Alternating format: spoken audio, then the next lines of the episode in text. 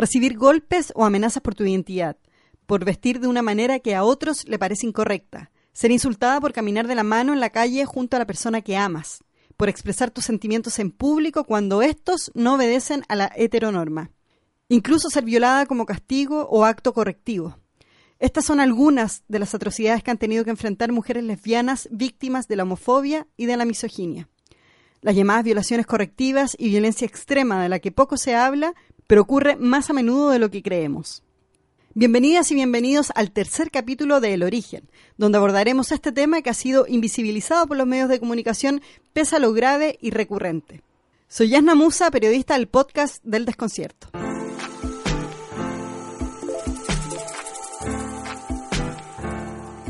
En los capítulos anteriores hemos compartido experiencias sobre el acoso callejero, la violencia que sufrimos las mujeres y la misoginia en la línea editorial de los medios. Pero hay algo mucho más específico, constante y al que pocas veces ponemos foco.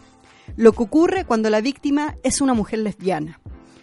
En junio pasado se viralizó un video en el que se mostraba a dos chicas golpeadas con sangre en sus rostros y ropa. La imagen daba cuenta de la violencia que habían sufrido una pareja de lesbianas en un autobús en Londres, quienes fueron golpeadas por cuatro hombres. Ese tipo de agresiones no es algo nuevo en Chile. Basta buscar en Internet para encontrar cifras, noticias y agrupaciones que denuncian este tipo de actos todos los meses. Hablé con una de ellas. Bueno, mi nombre es Erika Montesino, yo soy la fundadora y actual directora de la agrupación lésbica Rompiendo el Silencio. La agrupación tiene más de 15 años de trabajo y específicamente se dedican a visibilizar los derechos humanos de las mujeres lesbianas y bisexuales, cisgénero y trans en Chile. Le pregunté a Erika cómo percibe el clima de violencia del que ahora se conoce y se habla un poco más. Yo te digo que si bien hoy en día eh, está un poco más visibilizado el, entre comillas, podríamos decir, el tema lévico, en el, en el sentido de que las más jóvenes están mucho más empoderadas, se podría decir, mucho más asumidas y sin vergüenza ni miedo de visibilizar su orientación sexual o identidad de género, eh, tienen más acceso a la información, eh, sin embargo, eh, a mayor visibilidad, mayor violencia o mayor persecución, mayor acoso, es decir, nosotras hemos reportado un, aumento sostenido de los casos. Ahora, no quiere decir que no hayan sucedido antes, siempre han estado. Lo que pasa es que ahora se conocen mucho más y las jóvenes, sobre todo, están mucho más dispuestas a denunciar. Una de las críticas que Erika realiza, por ejemplo, a la ley contra el acoso callejero es que no hace referencia específica al caso del acoso que sufren las lesbianas, aun cuando las características son distintas a las que sufre una mujer heterosexual. En el estudio Ser lesbiana en Chile realizado por Rompiendo el Silencio, más del 70% de las encuestadas declaró haber sido acosada y violentada por su orientación sexual. Entonces yo creo que la situación actual de, de nosotras las lesbianas todavía sigue siendo de vulnerabilidad, es decir, se puede dar a entender que hay mucho más, eh, digamos, eh, espacios para que puedan ser, pero todavía hay una obligación muy soterrada de no hacerlo patente en ciertos espacios, o sea, es decir, todavía hay violencia en el espacio público, Además, esta violencia de la que habla Erika varía según la identidad o expresión de cada mujer nos explicó por qué se ha tratado de visibilizar el concepto de camiona y qué significa en el imaginario colectivo. Peyorativamente se les denomina así a las que tienen una expresión de género masculina y le pudimos poner este nombre que a través de los estudios de género de la academia se le puede decir expresión de género, porque también hay en, en el lado masculino por lo femenino también. Entonces, eh, pero acá nosotras hemos agregado ese componente, de hecho los casos de violencia con resultado de muerte o las sobrevivientes de esta violencia en su mayoría tienen una expresión de género masculina, son camionas, visibles, entonces son mucho más propensas de sufrir este acoso y esta persecución, sobre todo en las regiones donde hemos eh, registrado un alza y en las comunas periféricas. Uno de los casos que aún no encuentra justicia es el de Nicole Saavedra, una joven lesbiana encontrada muerta el 25 de junio de 2016 en un sitio eriazo de Limache y cuyo cuerpo registraba claras señales de tortura. En este caso, que recién tomó más notoriedad cuando un medio internacional le dedicó sus páginas, es importante recalcar que es un femicidio, sí, pero además que su víctima es una mujer lesbiana, aun cuando a muchos les molesta pronunciar esa palabra. No, pero ¿por qué lo dice? ¿Por qué es necesario? ¿Por qué eh, le, le, cuelgan lesbiana a una víctima? Entonces todavía no se entiende realmente el trasfondo político que hay detrás de eso. Entonces es lo que ha pasado históricamente eh, de la invisibilidad, sobre todo eh, de estas violencias, de estas manifestaciones de, de, la violencia. Y, lo que pasó con Nicole ha sido lo más patente, porque si bien hubo organizaciones, las más hegemónicas de, de homosexuales, de gay, que tomaron el caso en un principio, eh, después la familia de Nicole alegó, por ejemplo, que había, habían sido completamente abandonadas. Pero la violencia no termina allí. En febrero pasado se supo del caso de una joven de 14 años que habría sido violada por su padrastro en lo que se denomina violación correctiva. Mi nombre es Francisca Millán Zapata, soy socia abogada del estudio jurídico AML Defensa de Mujeres, que somos un estudio que nos dedicamos a eh, litigar en distintos aspectos, pero siempre relacionados a violencia de género. Millán es la abogada de la víctima de violación correctiva y nos explica qué significa esto el eufemismo que se utiliza para los delitos sexuales que se eh, verifican en contra de mujeres lesbianas en este caso, con el objetivo eh, de alguna forma disciplinar, corregir o castigar a, esas mujeres o niñas incluso por su em, orientación sexual. Para Erika Montesinos esto no es nada nuevo. Escuchó hablar de este término por primera vez hace unos años durante un viaje a Sudáfrica, país donde fueron consideradas una pandemia.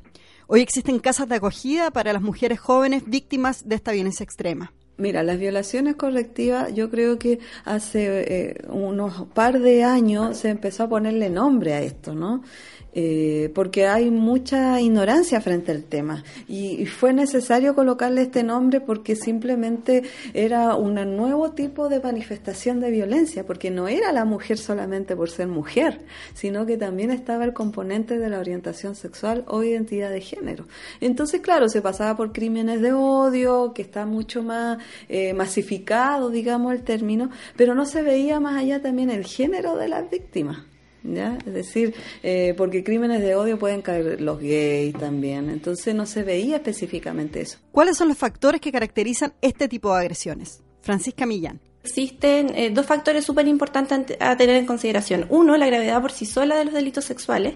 Y dos, eh, este factor de orientación sexual que, que muestra una característica súper perversa. ¿Qué es lo que refleja este tipo de violencia extrema? Y más específicamente, este delito sexual. Y justamente nos viene a develar algo que todos debiéramos saber respecto de los delitos sexuales y pocas veces se dice, que efectivamente estos no están relacionados eh, con el líbido impulsivo de, de, quienes lo llevan a cabo y que siempre se intenta hacer una figura en torno a la masculinidad respecto de quienes impetran eh, delitos sexuales, sino que hay muchas razones que, eh, que las impulsan y todas ellas tienen que ver con el ejercicio del poder eh, y con una forma de superponerse respecto de, en este caso, la víctima en determinadas en determinadas cuestiones. Y en, y en esta particular eh, es respecto de la orientación sexual, es más bien un mandato eh, de, quienes, eh, de quienes perpetran los delitos sexuales respecto de su desconformidad de, sobre la orientación sexual de aquella persona a la cual están atacando.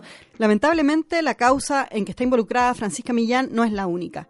Existen muchos más casos de violaciones correctivas en Chile, pero no existe un registro oficial o algún tipo de estudio para dar una cifra estimada. Pero al menos en los casos que se han podido documentar o denunciar hay factores que se repiten y que hay que tener en consideración. Por ejemplo, que estos ocurren sobre todo en círculos cercanos a la víctima. Es más probable que pase dentro de casa que fuera, pues existe dependencia económica y material. Muchas veces, la mayoría de las veces de hecho, es por parte de eh, familiares, generalmente cercanos, que pueden actuar en ciertas redes de impunidad y también se verifican en, mujeres lesbianas jóvenes o adolescentes directamente, incluso niñas, eh, de, por parte de su círculo cercano. Una de las principales cosas que favorecen su ocurrencia son que sean personas con las cuales viven o a las cuales visitan y con las cuales tienen algún grado de dependencia de algún tipo siendo de ella la, dependencia económica una de las principales características que facilitan la posibilidad de estos delitos. Pero ¿qué pasa con nuestra legislación? ¿Existe alguna sanción específica para castigar este delito? Bueno, en realidad como figura legal no existe la diferencia, es el, es el mismo delito, digamos, y puede estar agravado en este caso por una agravante bastante reciente que es incorporada a través de la ley antidiscriminación, que es la agravante eh, del artículo 12, número 20 me parece que es, que en el fondo señala que se agravará la pena a aquella persona que cometa el delito con razón de distintas circunstancias y entre ellas la orientación sexual. Pero el delito, la figura principal del delito es la misma. Ahora, ¿es más o menos grave? La verdad es que esa es una discusión compleja, pero claramente son distintos porque las motivaciones tienen causales específicas relacionadas con la orientación sexual, por tanto, no es por sí solo que ya es suficientemente grave un acto de violencia de género, sino que también es un acto eh, abierto de discriminación. En casos como este, rompiendo el silencio juega un rol clave a la hora de acompañar. Bueno, nosotras tenemos atención psicológica y terapéutica gratuita eh, para aquellas mujeres lesbianas que han sido víctimas de violencia es decir, si han sido víctimas de violencia en la calle, en su lugar de trabajo o en cualquier lugar, digamos, público, eh, hacia ellas por su orientación sexual, identidad o expresión de género. Eso es lo que nosotras ofrecemos. El acompañamiento es más que nada terapéutico para hacer contención. También derivan casos para acompañamiento jurídico, como lo hacen con SML Defensa de Mujeres de Francisca Millán. Pero esta violencia organizada, sistemática y de la que poco se habla es transversal. Se han conocido casos como los de Ecuador, donde existen denuncias de clínicas o centros, escuchen bien, de deshomosexualización, tal cual. La homofobia no tiene fronteras. Allí también existen denuncias de casos de violaciones correctivas. O en Perú, incluso más al norte, en México, considerado uno de los países más peligrosos para las mujeres. Y como siempre, las mujeres lesbianas sufren mayor vulnerabilidad. Me comuniqué con mujeres feministas mexicanas. Prefirieron hablar como colectiva. Ellas son... Fractales es una colectiva mexicana de lesbianas feministas defensoras que desde nuestras identidades múltiples hacemos alianza para la construcción de condiciones para la existencia lésbica. Además, construimos iniciativas con la finalidad de potenciar la identidad lésbica y a las lesbianas como sujeto político. La situación en México es clave para entender el resto de la región. Un país que según ONU Mujeres registra siete femicidios o feminicidios, como se dice allí, al día, donde han ocurrido más de 360 femicidios durante los primeros cinco meses de este año y donde se viven semanas agitadas con mujeres saliendo a las calles para exigir justicia y denunciar violaciones y agresiones por parte de la policía. En lo relacionado a ataques callejeros lesbofóbicos, podemos comentar varios elementos. Comúnmente, cuando hablamos de las formas de opresión que experimentamos las lesbianas, hacemos referencia a la doble discriminación, tanto por género como por orientación sexual.